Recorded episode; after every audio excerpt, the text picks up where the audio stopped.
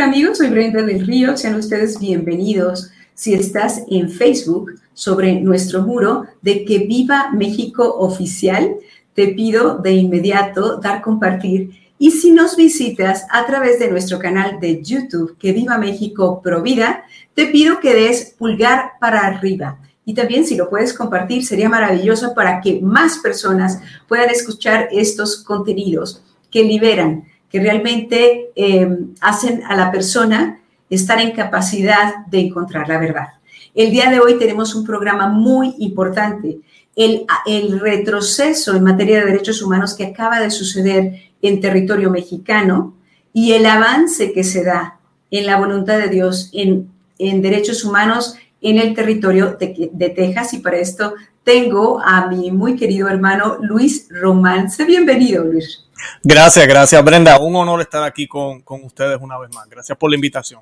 Muchísimas gracias. Tú eres una de las voces, Luis, que mm, Dios ha hecho emerger en los Estados Unidos, bueno, con una fe clara, eh, bien fundamentada y bueno, como una verdadera eh, evidencia de la voluntad de Dios, de lo que es la verdadera iglesia, de un laico bien formado, al igual que tantos sacerdotes y también ciertos obispos, por ejemplo, como el cardenal Burke, como Strickland, ¿no? También como Cordileone, que han estado hablando sobre la verdad, defendiendo la verdad.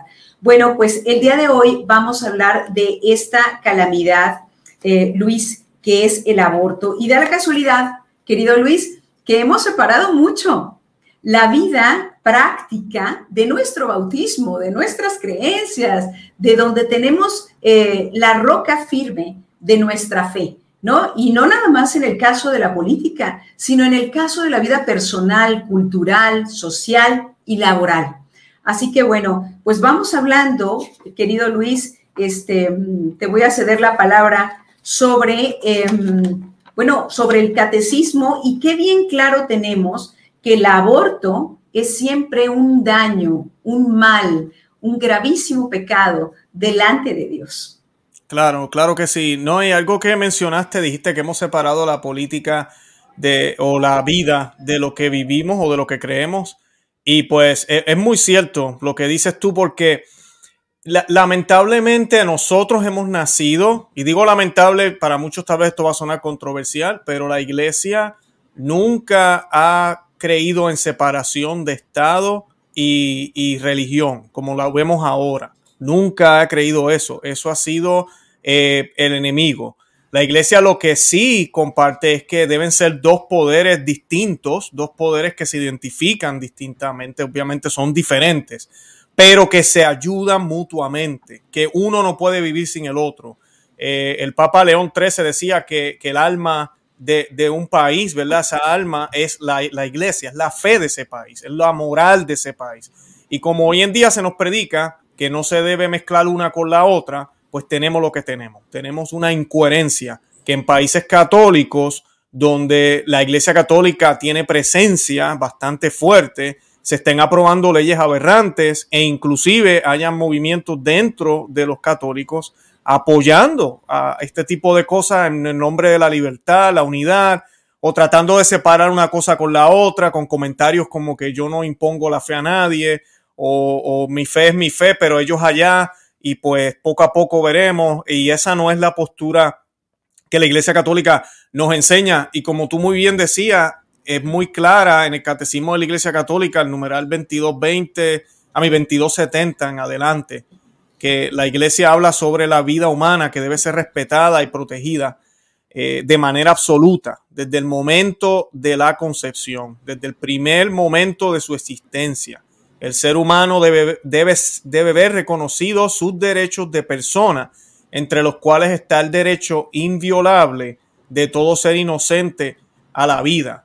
Y, eso es parte nada más del catecismo, ¿verdad, Brenda? Podemos seguir hablando más de... sí, no, es que em, verdaderamente, em, cuando mientras hablabas, Luis, yo pensaba en, por ejemplo, en las reuniones sociales donde se cree que ser una persona muy cool, muy, muy abierta, es dejar que todos opinen y piensen lo que quieran, ¿no?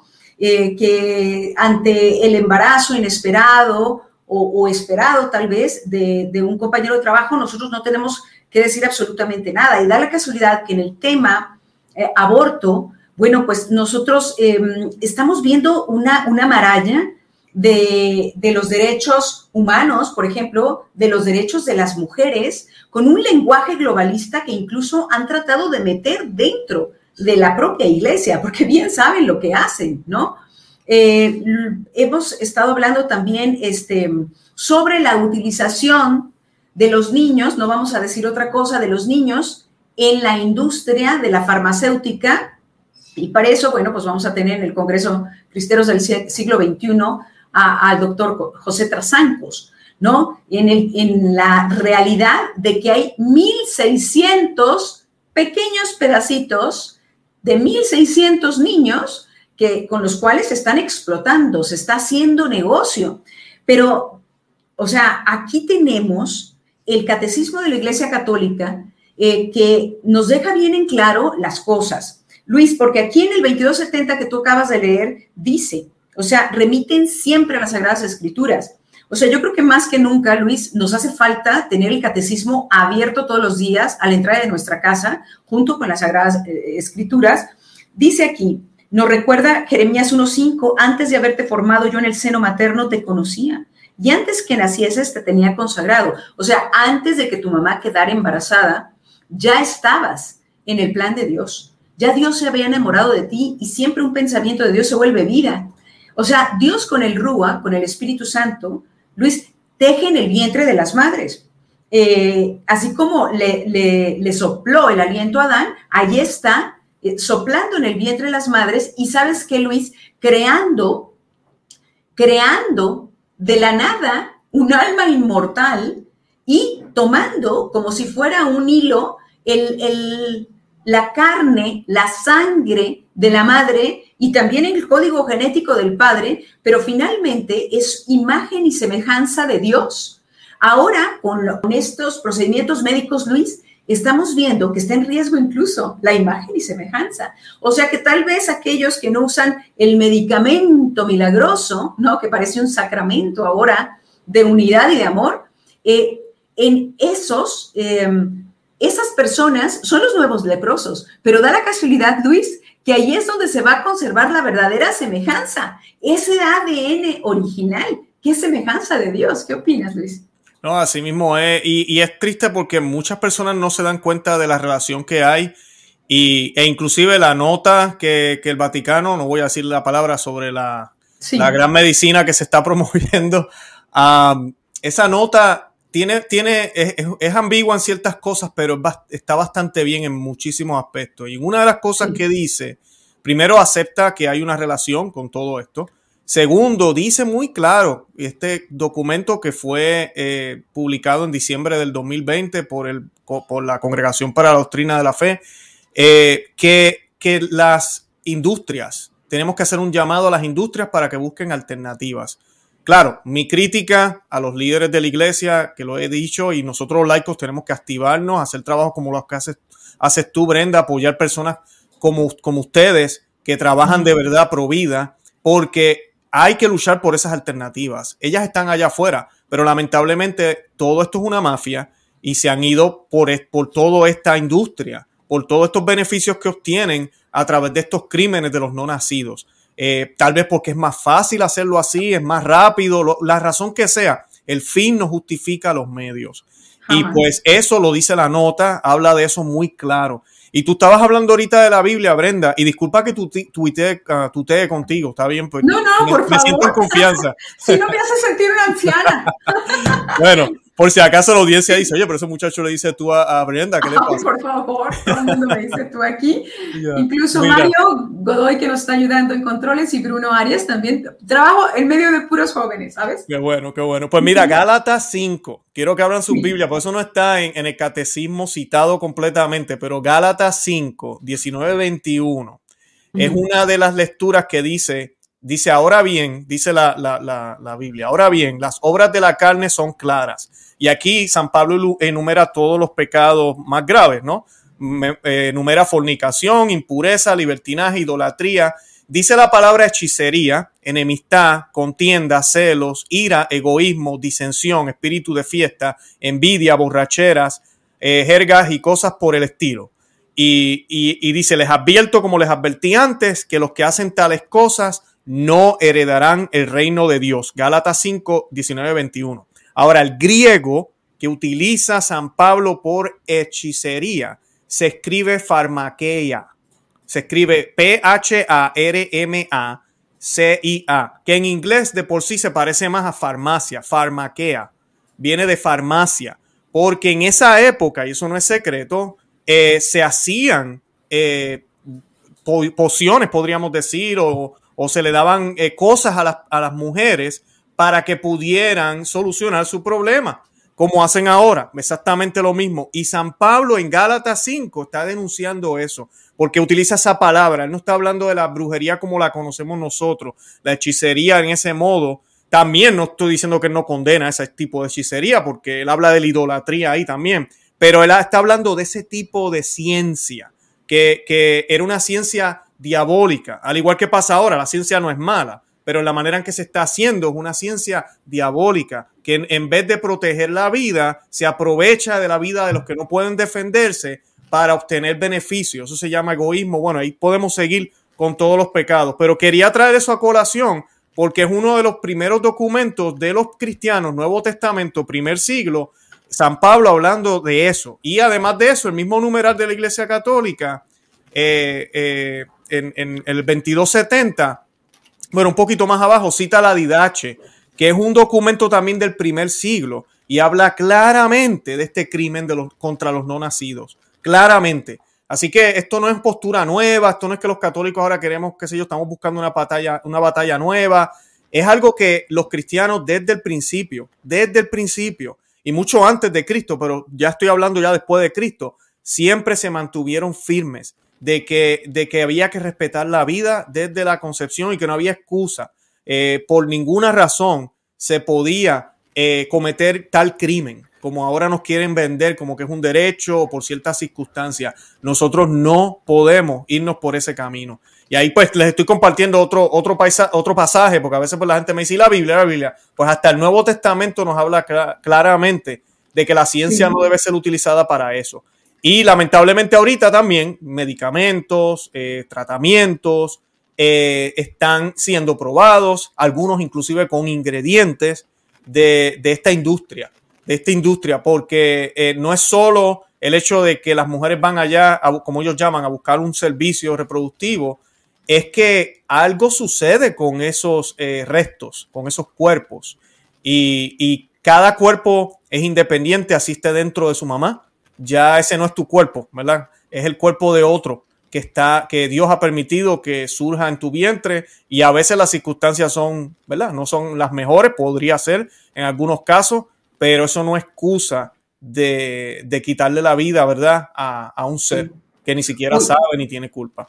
Fíjate qué interesante, tú, tú estás diciendo desde los Gálatas, estaban hablando de fármacos, estaban hablando de fármacos para solucionar este, un embarazo que no se esperaba, ¿verdad? Eh, o sea que las mujeres del siglo I estaban expuestas a lo mismo que nosotros. O sea, estaban, eh, tenían estas eh, alternativas falsas, estas puertas falsas. También tenemos un documento de los primeros de la iglesia que es precioso, que es la, la, carta, de, la carta de Oñeto, Los cristianos en el mundo, que describe a los cristianos del siglo I. Dice, viven en ciudades griegas y bárbaras, según les cupo en suerte.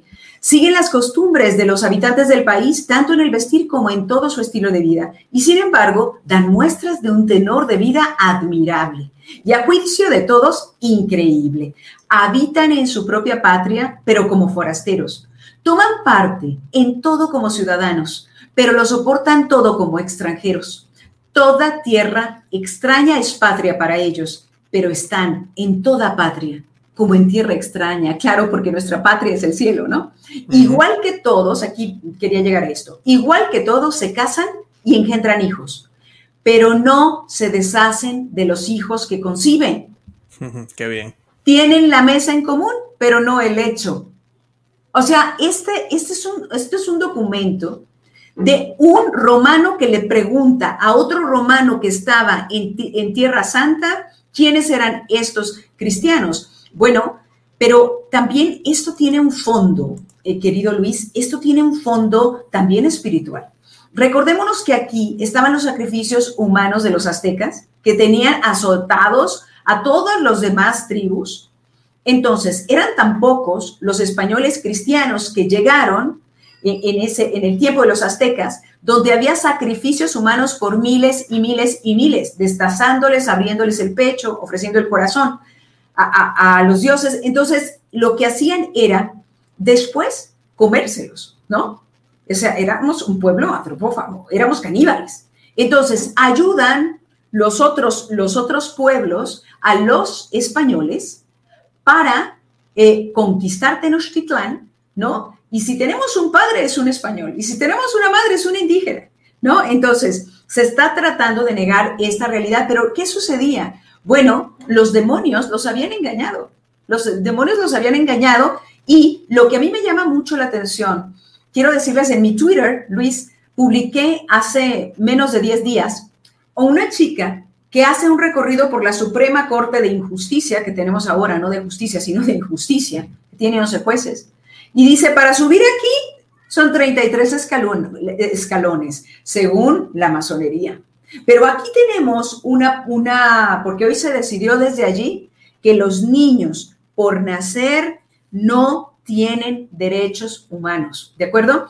Pero representan, Luis, en uno de los muros de la Suprema Corte, como tenían adentro de, las, em, de los templos, de los templos eh, de los aztecas, puras calaveras apiladas de todas las víctimas, ¿no? Era un templo que, que espantó realmente, salieron conmocionados los españoles de ver aquello, ¿no? Y también las, las otras tribus, ¿no? Cuando entraron, pero fíjate que eso está representado en la misma Suprema Corte de Justicia en un muro, donde se representan y donde tienen en medio también una calavera tremenda, donde está, este, donde lo hicieron fundir con mercurio y demás durante no sé cuántos días y hay una calavera ahí, ¿no?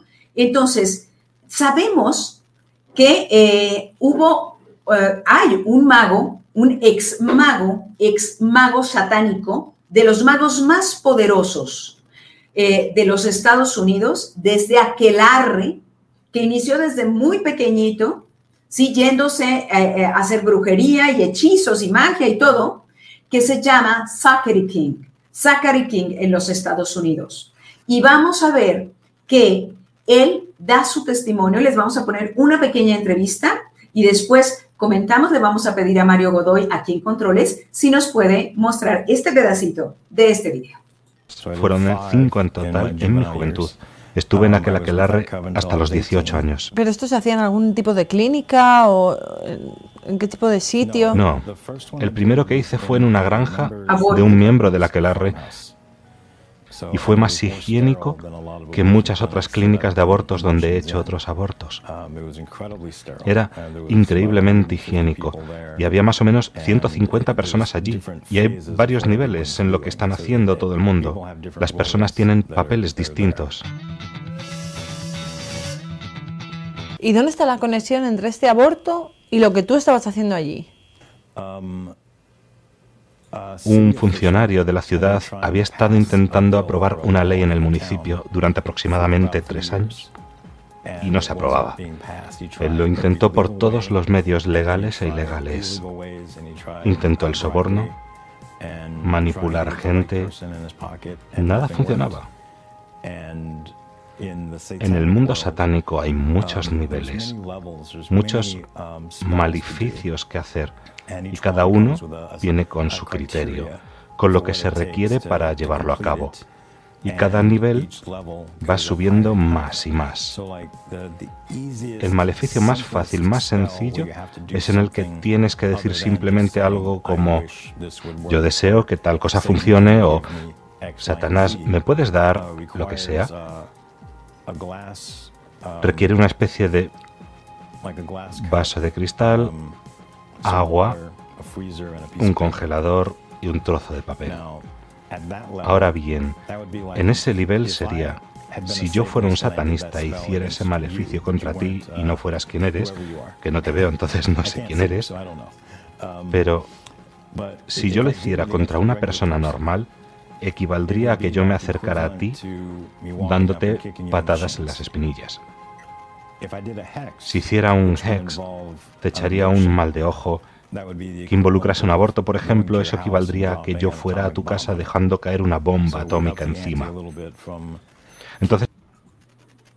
Bueno, lo cortamos aquí, eh, pero lo que dice este hombre es que en su aquelarre había una persona que era un político, que quería aprobar, Luis, una ley, pero no lo lograba. Entonces, para él, pues no era necesario ni un hechizo, ni un maleficio, era necesario algo más poderoso, porque bien lo dijo, hay trabajos que te pueden hacer un pequeño daño, como darte en la espinilla, pero si quieres realmente lograr algo muy fuerte, entonces hacíamos estos abortos.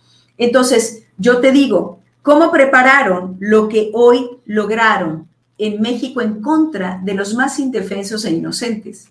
En, 2000, en 2007, querido Luis, se aprobó el aborto en la Ciudad de México. Llevamos casi 300 mil niños solamente en la Ciudad de México. Entonces, esto fue lo que propició. Y después, curiosamente, en los últimos 18 meses, se cerraron los templos. Se frustró la romería hacia la Virgen de Guadalupe el día 12 de diciembre pasado. No le permitieron a la gente ir. Cerraron la basílica. Cerraron los templos tres meses. La gente que por, este asunto que estamos viviendo mundial, ¿no? Bien planeadito, bien planeadito para que avanzara esta agenda. Y entonces las personas que van diariamente a comulgar y salen como unas luciérnagas a llevar luz y a llevar a Jesús en el pecho, en sangre, alma y divinidad a Jesús, bueno, pues las privaron de esto. Hicieron que las capillas de adoración bajaran muchísimo los adoradores para lograr que el día de hoy no esté protegida la vida intrauterina desde la fecundación mínimo hasta las primeras, los primeros tres meses de vida. Tus opiniones, Luis. No, Brenda, gracias por compartir eso. Dios te bendiga, de verdad que sí. Porque es una de las cosas que, por lo menos en mi canal, en Conoce, Ama y Vive tu Fe, nosotros hemos estado hablando muchísimo.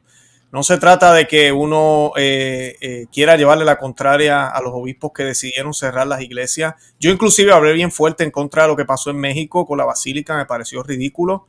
Eh, pero mucha gente pensó que el hombre lo hizo muy bien, que todo lo hicieron muy bien. El cardenal, no, no quiero decir nombre, pero es, es, es es falta de fe, es falta de fe y lo que tú acabas de decir, hay, estamos en guerra. Desde el principio de la historia de la humanidad hay una guerra espiritual y el maligno lucha a tiempo y destiempo. Él no duerme y como dice la Sagrada Escritura, está como león que quiere devorar y, y, y está hambriento y quiere seguir devorando.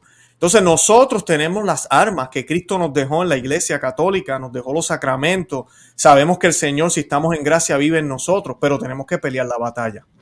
Y lamentablemente en la iglesia vimos, por culpa de lo que estuvimos pasando, una actitud que en mi opinión y en la opinión de muchos sabemos que fue exagerada. Sí hay que tener unos cuidados, hay que hacer unas cosas, pero cerrar las iglesias completamente, no celebrar la misa públicamente, le abre las puertas a cientos y cientos de demonios, manda un mensaje errado al mundo entero. E inclusive hubo gente que no eran católicos o católicos fríos que quisieron volver a la iglesia porque vieron tanta oscuridad y las iglesias estaban cerradas. Entonces, lamentablemente, sabrá Dios hasta cuántas mujeres, esa, si esas puertas hubiesen estado abiertas, hubiesen cambiado de opinión y no hubiesen abortado. No sabemos. Pero lamentablemente eso sí sucedió, porque lo sabemos que sucedió, y fue lamentable y triste. Yo ojalá le pido al Señor, ojalá aprendamos de lo que hicimos mal. Los laicos que nos pusimos muy cómodos también y pensamos, oh no, esto es lo correcto, esto es lo que debemos hacer. En vez de mostrarle al mundo que lo más esencial no eran los supermercados ni los hospitales, sino las iglesias.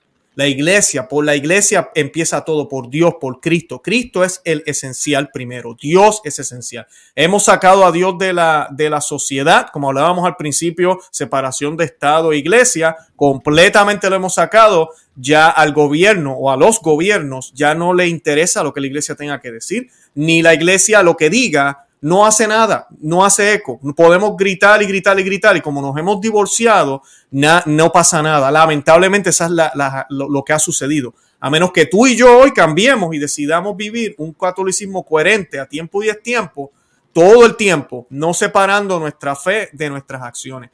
Y, y tú mencionabas lo de los sacrificios indígenas y cómo esto era, un, era algo espiritual también, porque yo veo por dónde vas, Brenda, esa conexión espiritual, porque la hay, la hay. Nosotros, el ser humano, no es solo carne, no es solo hueso, es también alma y espíritu, ambas cosas, porque no es que el espíritu o el alma esté encerrada en nuestro cuerpo, sino que lo que nos hace humano es que tenemos un alma, un alma que se asemeja a Dios, es un alma que nos da el intelecto, que tenemos esa inteligencia tenemos vida como la tiene Dios también. Dios quiso compartir eso con nosotros. Eso es lo que nos hace semejanza de Él. Y toda acción que hacemos hace eco, hace eco a nivel espiritual y también a nivel terrenal. Toda acción que hagamos. Y las naciones van a ser juzgadas. Así que tampoco yo puedo decir, esos son ellos, yo estoy acá. No. Si la nación entera cae en este pecado, así tú no estés participando tal vez completamente, tú tienes la obligación de hacer algo al respecto. Entonces, estos diabólicos eh, o esta gente que quieren cambiar el mundo, los revolucionarios, que se nos olvida a nosotros que nosotros somos contrarrevolucionarios, no se nos puede olvidar. Nosotros no podemos permitir que esta revolución continúe, nos quieren sacar a Cristo completamente del mundo entero. Pues ahora tenemos que luchar contra eso. Ellos saben muy bien que también esto es una guerra espiritual. Entonces ellos dicen, oye, ¿qué mejor altar para sacrificar a un niño que el vientre donde fue formado? ¿Qué mejor altar que ese? Lo que está sucediendo ahora es peor que lo que sucedía hace 500 años atrás, mil años atrás, que cuando miramos eso decimos, wow, que mucho hemos avanzado. La pregunta será, ¿hemos avanzado? ¿O será que ahora estamos hasta peor aún que, que como estaban ellos? Porque ahora inclusive se hace por motivos egoístas, pero además de eso lo hacemos dentro del vientre de, de, de esas madres. Algunas conscientes, otras inconscientes el, punto es que se está haciendo ahí, se está derramando sangre y la sangre clama a Dios, Dios la escucha y el demonio se ríe, porque él sabe que ese es el efecto que hay. El demonio se ríe. Entonces el ser humano se centra en él, que eso es lo que busca el demonio. Que nos centremos, que tengamos una sociedad como la que tenían los indígenas, como la que tuvieron en Gálatas los romanos, cuando San Pablo llegó a evangelizarlo, eh, sumida en el hombre solamente, en los placeres, en el bienestar, en el poder, a costa de lo que sea. Y eso es lo que estamos viviendo ahora, inclusive en esta crisis que estamos viendo. Leyes aberrantes, están violando nuestras libertades, están, eh, ya la gente ni le interesa de dónde viene. Después que supuestamente me dé algo, yo me pongo lo que sea. Eh, todo es centralizado en nosotros y no en, en lo que es más importante y lo que es trascendental. Y eso es lo que ha hecho, ese germen, es lo que ha hecho que lleguemos a donde estamos ahora.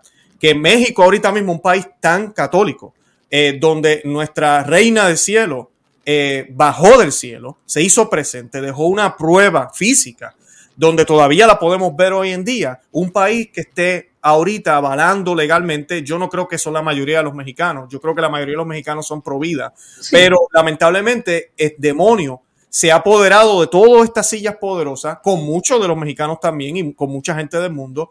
Y lamentablemente estamos viviendo en un mundo que prácticamente ya no es cristiano, porque esa es la realidad. Un mundo que mata al que no puede hablar, un mundo que mata y rechaza a quien todavía no ha llegado y, lo, y decide matarlo ahí mismo donde se formó. A mí, ¿qué podemos, qué podemos esperar? ¿Qué podemos esperar? Exacto, exacto. Fíjate, Luis, que eh, yo quiero poner mucho, mucho énfasis y lo que tuvieron que hacer estratégicamente para postrar a México en un mar de sangre. 2007, en la Ciudad de México, entonces inician los sacrificios de estos niños inocentes, casi 300 mil. Desde 2007 se legaliza esto y empieza a subir, subir, subir, subir, subir, subir. La violencia en México el crimen organizado, los asesinatos, es una cosa impresionante, pero no nada más se, dejaron en, el país, o sea, en la Ciudad de México, en todo. Ahí tenemos los asesinatos tan crueles como los de la familia Levarón, por ejemplo, eh, cosas terribles, la desaparición de personas, el destazamiento de las víctimas, la mutilación, etcétera, etcétera. ¿Qué tuvieron que hacer para llegar a echar para abajo 23 constituciones de los estados que defendían la vida, tenemos 32 estados, 23, 22, 23, no estoy segura, defendían la vida. Desde la concepción hasta la muerte natural, tenían que haber cerrado los templos, tenían que hacer que la gente no comulgara, tenían que, tú, tú sabes que en 20 días lo que hace la gente, según eso ya se te hace costumbre. Entonces no fueron 20 días, fueron 90 días en los cuales las personas no fueron a misa, incluso los viejitos que iban siempre, que eran los que con el reservorio de fe que tenemos en todos los países, no fueron. Entonces, ¿qué necesitaban? Que la gente tuviera miedo de ir a las capillas de adoración perpetua. Ahora, yo esta misma semana, Luis, entré, el lunes estaba sola la capilla, durante el tiempo que estuve, estuvo sola la capilla y cuando salí estaba sola la capilla.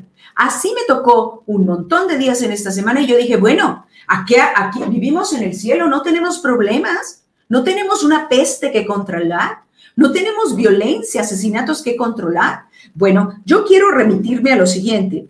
O sea, en Texas se avanzó, incluso hizo un comentario el padre Santiago Martín, español, eh, y dijo que se había abatido, que era posible el globalismo, el nuevo orden mundial, que lo sometamos, que lo revertimos. O sea, ¿por qué? Sí se puede. Eh, eh, Satanás es tan engañador que nos hace pensar que esto ya no tiene vuelta de hoja. Es más, te dicen lo que va a ser la nueva normalidad. Tú ya no vas a tener coche, ya no vas a, no, no vas a ser propietario de nada, ya no vas a comer carne, ya no vas a ir al... El 50% dice el eh, Economist, The Economist, que van a cerrar los, los este, hoteles. O sea, ya te están diciendo qué vas a hacer en tu vida. No, no te lo creas. Vamos a hacer lo que Dios quiera y vamos a revertir esto. La Corte en Texas declaró el primero de septiembre, entró en vigor del 21, fue aprobada esta ley en, en mayo por el gobernador republicano Greg Abbott, que en cuanto se escuchara el latido cardíaco, en cuanto se escuchara ya no va a ser posible abortar a esa criatura humana, de la especie humana. ¿Y quiénes creen que reclamaron? ¿Quiénes creen que reclamaron? ¿Nos pones, por favor, la nota, Mario, de aquellos que reclamaron? ¿La iglesia satánica reclamó? La iglesia satánica, ¿por qué? Porque ya no van a tener con qué hacer sus sacrificios humanos para hacer su poderío más, más tremendo, ¿no? Como lo dijo aquí Zachary King, que yo quiero decirte, este hombre se convirtió a través de la medalla milagrosa. Una mujer entra a la joyería donde él trabajaba porque él se quiso salir de esto y le pone la medalla milagrosa en la mano, la cierra él y delante de él ve a Jesús, atrás de él a la Santísima Virgen y le queda claro la maldad que había cometido en la vida, los asesinatos. A los 12 años había cometido todos los siete pecados capitales.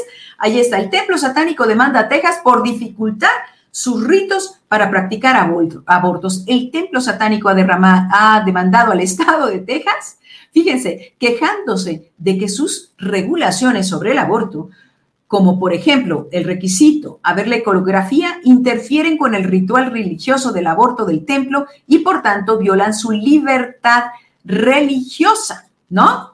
Eh, entonces, bueno, ¿qué estamos viendo aquí?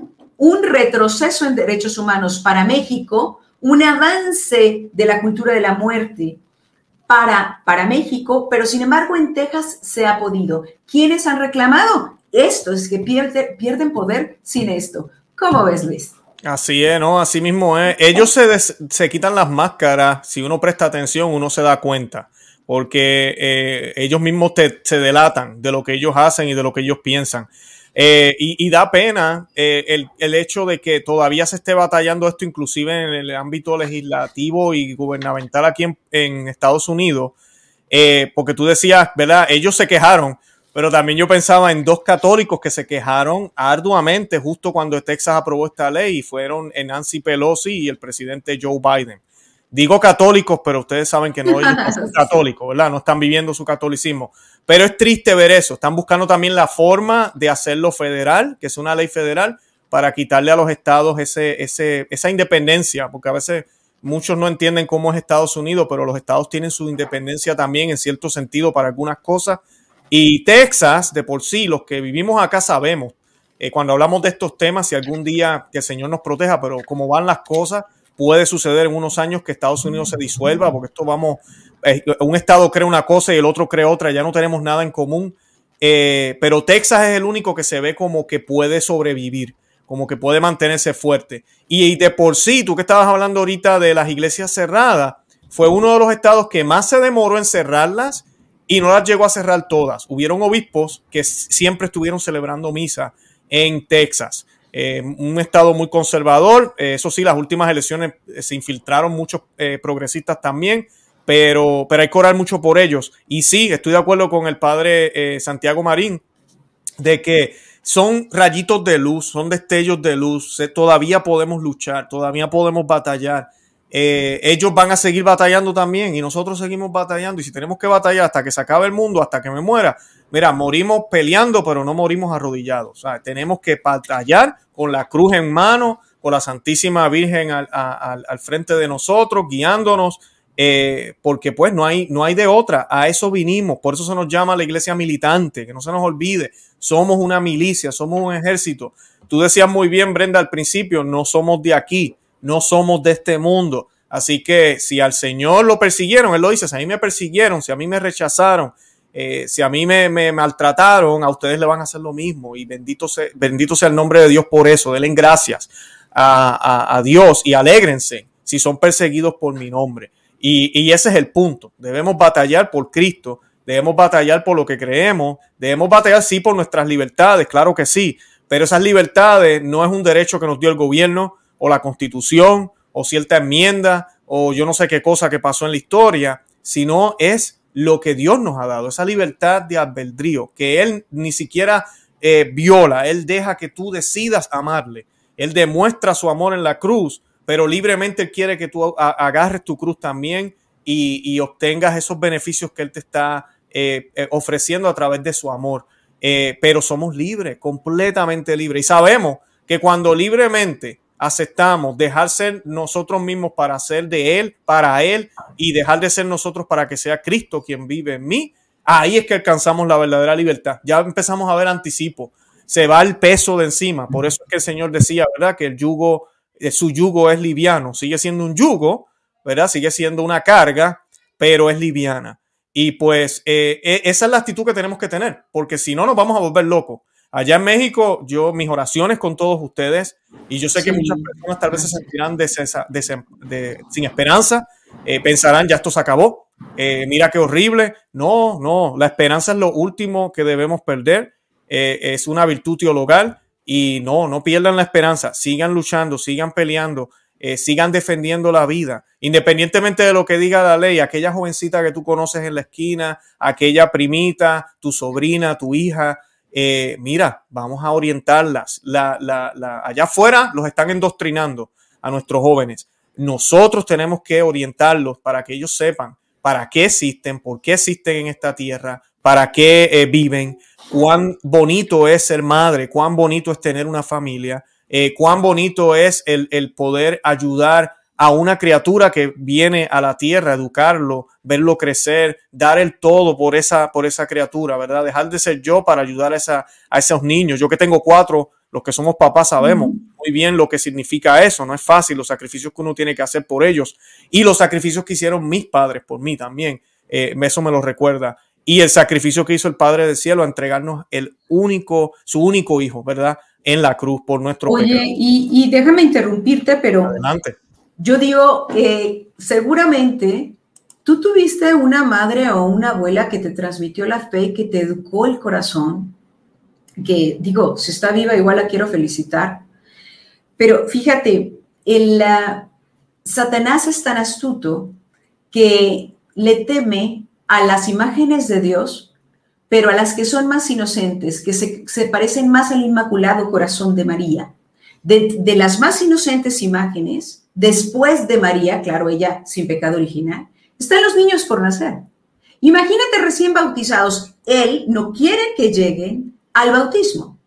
Entonces engaña a las mujeres y les dice que tienen este derecho, pero el aborto viola a la mujer las entrañas, le viola hasta las entrañas a la mujer, ¿no? Entonces, eh, vamos a ver infiltrados en nuestros propios hogares estas posturas, en nuestras propias familias, en nuestros propios trabajos, en la parroquia, confundidos a muchos, porque lo que quisieran confundir, sobre todo, son a los servidores del Señor, al sacerdote, al obispo, al laico comprometido, nos quieren engañar.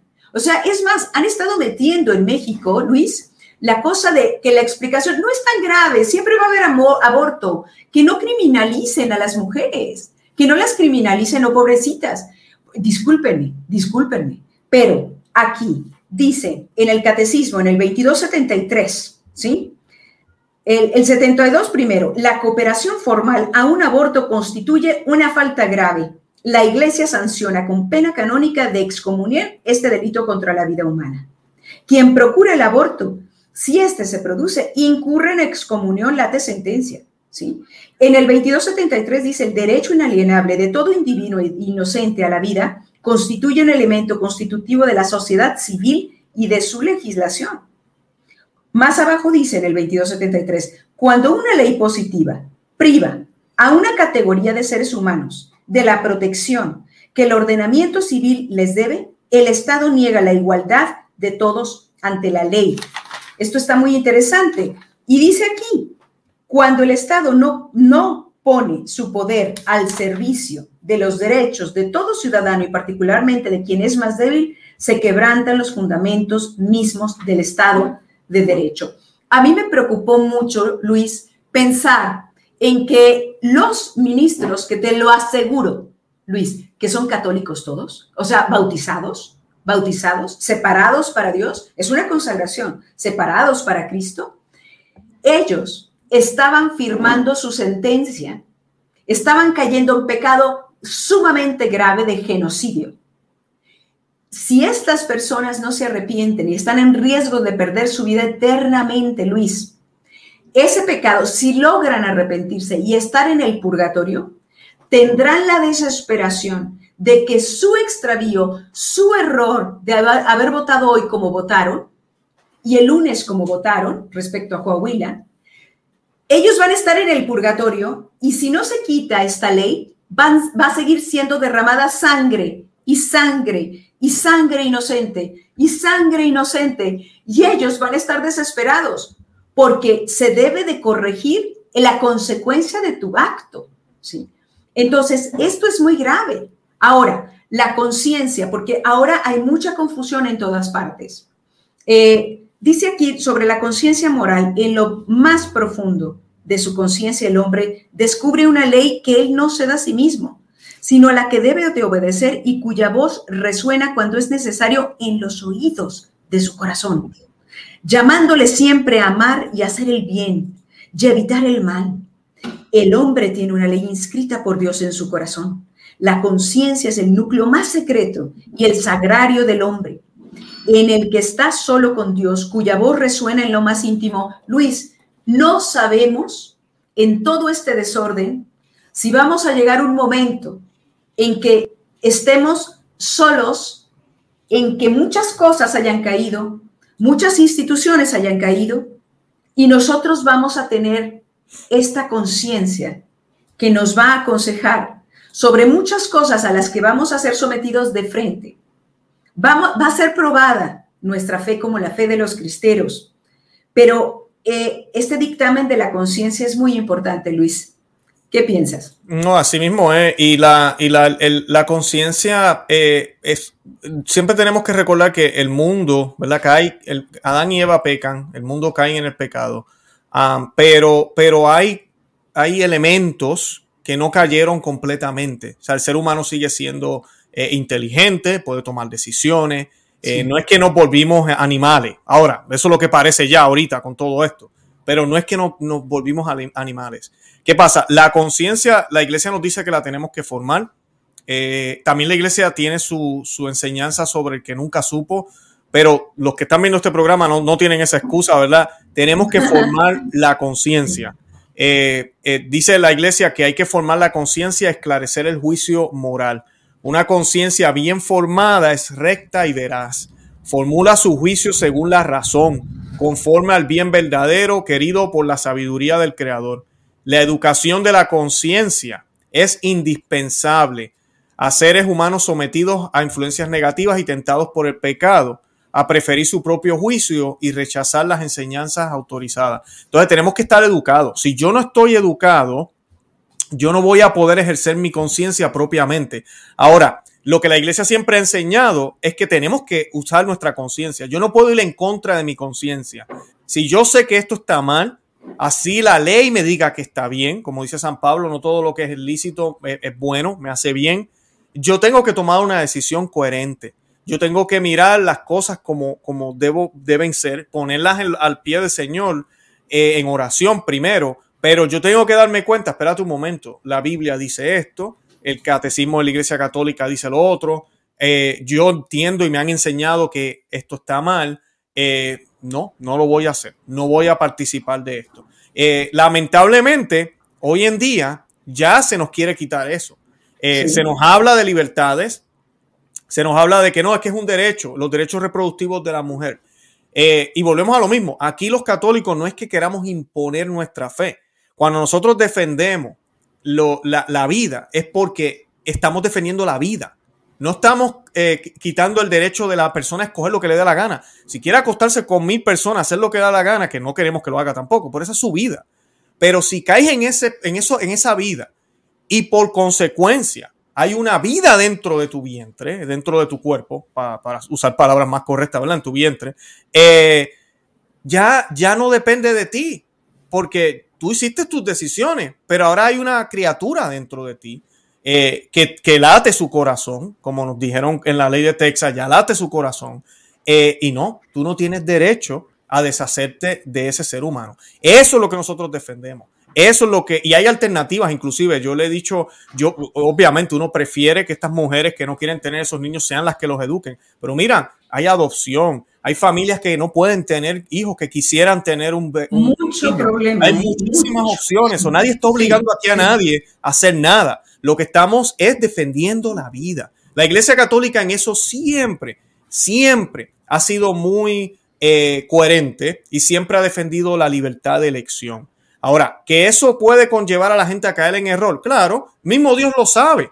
El mismo Dios dejó que Adán y Eva decidieran por ellos mismos. Él podía haber evitado lo que sucedió en Génesis. Él podía haber bajado ahí mismo y espantar a la serpiente, qué sé yo. Podía haber hecho muchísimas cosas y no hizo eso. Porque él quería que Adán y Eva lo obedecieran libremente, que lo amaran libremente, al igual que tú y yo, porque ese es el verdadero amor. Entonces, si Él está compartiendo con nosotros, nosotros fuimos creados a imagen y semejanza de Él. Como la Biblia nos dice, nosotros vamos a ser eh, como dioses, dice la Biblia, no como Él, no vamos a ser Dios, pero vamos a participar completamente en Él. Tenemos esas capacidades que las perdimos por caer en el pecado, pero caímos en el pecado libremente y ahora podemos obtener esa gracia libremente. Yo puedo dejar que el Señor entre a mi casa libremente. Él es un caballero, Él toca la puerta, Él no entra a la mala. Entonces, ¿cómo es posible que la agenda que hay ahora lo que quieren es imponer? Porque ahorita, eh, Brenda, y esta es la parte que ojalá los mexicanos vean esto, porque es lo que estamos viviendo aquí en Estados Unidos ahora. Ya Estados Unidos desde los años 60, no me acuerdo el año exactamente que fue aprobada la ley de, del aborto, eh, ha tomado tiempo, pero ya estamos llegando a ese punto donde ya se está exigiendo a los hospitales, ya se le está exigiendo al doctor católico o al doctor cristiano o al, o al que cree que no, el aborto no está bien, hacerlo y si no lo hace, pues entonces no puede ser doctor en este país. Eso, eso lo va a decir la siguiente semana. La siguiente semana lo va a decidir eh, la Suprema Corte. También 11 personas que no fueron elegidas por votación por la, por la, por la ciudadanía, no fueron elegidas, sino que fueron elegidas por el presidente de la República una terna cuando se tenía que cambiar cada uno y el Senado escogía de esos tres pues el que le decía a su partido, ¿de acuerdo? Entonces no nos representan realmente. Pero mira, yo, yo me lleno de esperanza al ver lo que ellos han tratado de hacer para hacernos caer como patria católica.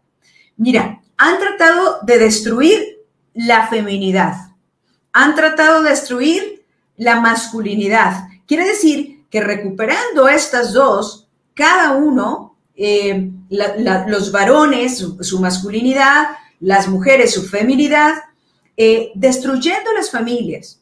Lograron llegar hasta aquí, destruyendo la fe, cerrando, haciendo, desalentando que la gente llegara a la Basílica de Guadalupe. Eso quiere decir que ahí tenemos un poder sobrenatural a disposición que a ellos le temen. Le temen muchísimo, Luis. Y uh, ¿qué, ¿qué, hacer? Metiendo porquería a través de los medios de comunicación para que lo más prontito, si el niño no lograban matarlo en el vientre, quitarle la inocencia lo antes posible.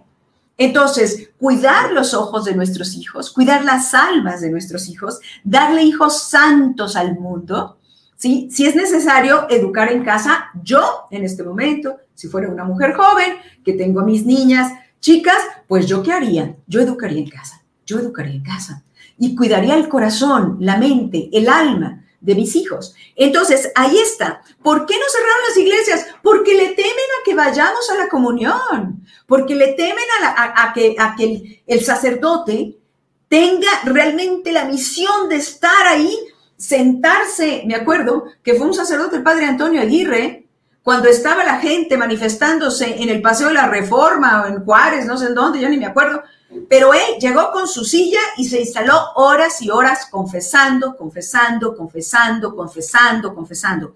A eso, querido Luis, le teme esta gente que nos ha llevado hasta este momento. Yo diría, hijos del diablo. Sí, exactamente. Engañados por, por Satanás, ¿no? Entonces, somos hijos de María. Esta afrenta no se la hacen a los Juan Dieguitos, se los hacen a la emperatriz de América. ¿eh? O sea, ellos se meten con María, ¿eh? Entonces, pero ¿cómo obra María, dice San Luis María Griñón de Montfort? A través de los pequeños consagrados a ella, los más pobres, los más humildes, a esos les tienen miedo pegados a la Santísima Virgen y con el arma del rosario en la mano. Entonces, consagración a María, volvamos a orar en casa, tengamos un, un pequeñito santuario en nuestro hogar, enseñemos a los niños a estar de rodillas, amar a Dios, amar a Dios, saber quién es María, quién es la criatura más excelsa, hermosa, en que puso más atención al crearla el Señor, fíjense. Entonces, que es superior en el orden de la naturaleza, de la gracia y de la gloria. Otro día hablamos de María, que es una maravilla, pero fíjate, Luis, para terminar, porque nos quedan poquitos minutos, pero hablar de lo que debemos de hacer para revertir esto y a lo que le temen, por supuesto, estos masones, este, le temen muchísimo porque nos han alejado de esas cosas que revierten todo y es posible revertirlo. Claro que sí, con el poder de Cristo eh, y la ayuda de la Santísima Virgen María nada es imposible, eso lo sabemos, pero tenemos que actuar, tenemos que actuar. Eh, hay, hay, muchas formas, eh, obviamente la oración es lo más importante. Lo primero, tú ya lo mencionaste, eh, el Santo Rosario todos los días. Yo lo hago en familia con mi, con mi esposa, mis hijas, todas las noches lo hacemos. Hay noches que estoy entusiasmado y súper bien, hay noches que estoy cansado, pero se hace. Eh, el Señor ve eso y, y, la Santísima Virgen también lo aprecian y nos ayuda a disciplinarnos para poder continuar. Y además de eso, damos el ejemplo. Conversaciones con la gente en el trabajo, en, el, en, en la calle, eh, sobre estos temas importantes, pero tenemos que educarnos. Tampoco es ir allá y, ah, porque el aborto es malo. Ay, ¿por qué? ¿Qué sé yo? Yo sé que es malo. No, o sea, yo tengo que saber por qué, eh, poder defender mi fe, hablarla, eh, poder explicarle a otros. Lo más importante también es el testimonio, pero tenemos que hablar, tenemos que hablar para que las personas entiendan. No podemos suavizar el pecado. Tú ahorita decías, nosotros no condenamos a nadie, pero tampoco vamos a decir que están bien. Eh, hay, que, hay que decir lo que está mal, eh, pero hay una puerta y se llama conversión, se llama arrepentimiento. Ahí es donde viene la misericordia del Señor, cuando nos convertimos, cuando realmente decidimos cambiar de vida. Entonces ahí es donde está ese mensaje bonito del Evangelio que requiere trabajo, hay que pasar esa cruz. Eh, todos, todos estos vicios que hay ahorita mismo requieren conversión para que puedan entrar en total comunión con la iglesia. Cuando vienen esos ataques a la iglesia es porque dentro esas personas saben que necesitan a Dios.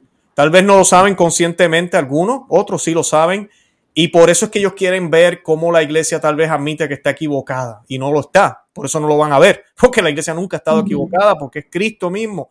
Los miembros de la iglesia se pueden equivocar, claro que sí, podemos cometer errores, pero la iglesia, el mensaje de la iglesia, no. no está equivocado. Y es un mensaje de conversión, es un mensaje de perseverancia, es un mensaje fuerte que exige un cambio, pero también es un mensaje de misericordia, de amor, de ayuda, están las herramientas. El mismo Dios, eh, eh, en la misma Biblia, reconoce que, mira, nacemos pecadores, nacemos pecadores, no nacemos los más santos, nacemos pecadores, pero nuestro Dios nos tiende la mano, nos da la gracia, nos da todo lo que necesitamos y nos ha dado las capacidades porque tú y yo nacimos para hacer algo más. Entonces, yo creo que eh, es lo más que yo creo que una persona regular, ordinaria puede hacer, eh, escribirle a sus obispos, hablar con sus sacerdotes. Esto que pasó el año pasado, amigas y amigos que me escuchan, no puede pasar otra vez. No podemos permitirlo. Yo sé que muchos laicos ya se han dado cuenta. Eh, a mí me criticaron mucho porque yo fui de los primeros que peleé eso y, pero tú estás loco, emergencia. Pero ahorita mismo yo, yo he recibido mensajes de muchísima gente diciéndome, Luis, si yo pudiera virar para atrás, el año pasado yo hubiese peleado con mi sacerdote también. Ah, así que es bien importante eso porque a veces eso es lo que necesita el sacerdote, un empuje. Y cuando tú haces ese empuje, hay muchas maneras de hacerlo. Tú no tienes, el sacerdote mío, por ejemplo, él abría las puertas laterales, no abría las del frente. Parecía que estaba cerrado. Adivina qué, estaba llena la iglesia adentro. Estábamos todos ahí. hay forma, pero él se sentía, él sentía el apoyo de nosotros también. Entonces, ese es lo importante que nosotros le dejamos saber con mucho respeto a nuestros pastores, pero, pero hay que dejar de saber, porque en la iglesia somos todos, no son ellos nada más o tú y yo nada más, somos todos, desde el, desde el Papa hasta el último bebé que se bautizó hoy. Así es, así es. Pues a mí me gustaría, porque se, se, han integrado en los últimos minutos, les leímos algo que les recomiendo muchísimo, que se llama, es un documento del siglo I, se llama Los cristianos en el mundo o la Carta a Dioñeto. Eh, y nosotros les leímos este pedacito precioso. Dice aquí, habitan en su propia patria, pero como forasteros toman parte en todo como ciudadanos, pero lo soportan todo como extranjeros. Toda tierra extraña es patria para ellos. Sí, porque parece que somos los, los leprosos actuales, ¿no? Pero están en toda patria como en tierra extraña, igual que todos se casan y engendran hijos, pero no se deshacen de los hijos que conciben.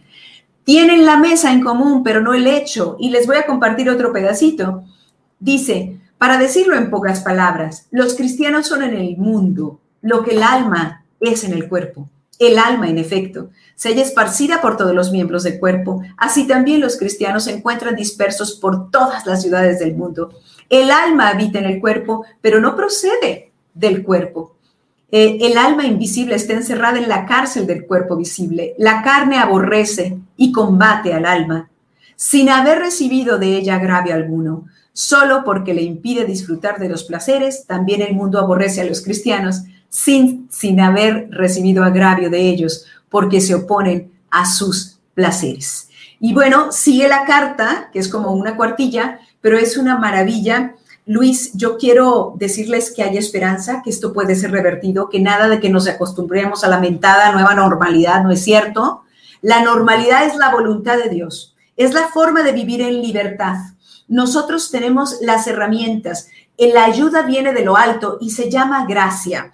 Es el Espíritu Santo, ¿sí? Que hace mujeres nuevas, hombres nuevos, matrimonios nuevos, familias nuevas, patrias nuevas. Y México tiene una misión indispensable. Y fíjese que México inició con todo, es más, nuestro territorio llegaba hasta Alaska y eso no se le olvida al Señor y Centroamérica. Entonces somos una sola raza, somos una sola nación bajo el amparo de la Virgen de Guadalupe y ella, ella nos viene a decir que no nos debemos de turbar. ¿No estamos acaso en su regazo? ¿No? ¿No está el rey de la vida en su vientre? Entonces, bueno, yo te quiero dar las gracias, Luis, Sigue sirviendo a la iglesia como lo has estado haciendo. Muchas gracias. Estas luces han empezado a surgir fuertemente en los Estados Unidos. Es muy esperanzador y es lo que no quiere el globalismo. Muchísimas gracias, Luis. No, gracias por la invitación. Igual eh, sigan luchando. Personas como tú hacen falta cada día más en los medios, eh, peleando, luchando, eh, llevando el mensaje de la sana doctrina de nuestra Iglesia Católica, de la Virgen María Así que igualmente, de verdad que estaremos orando por ustedes también.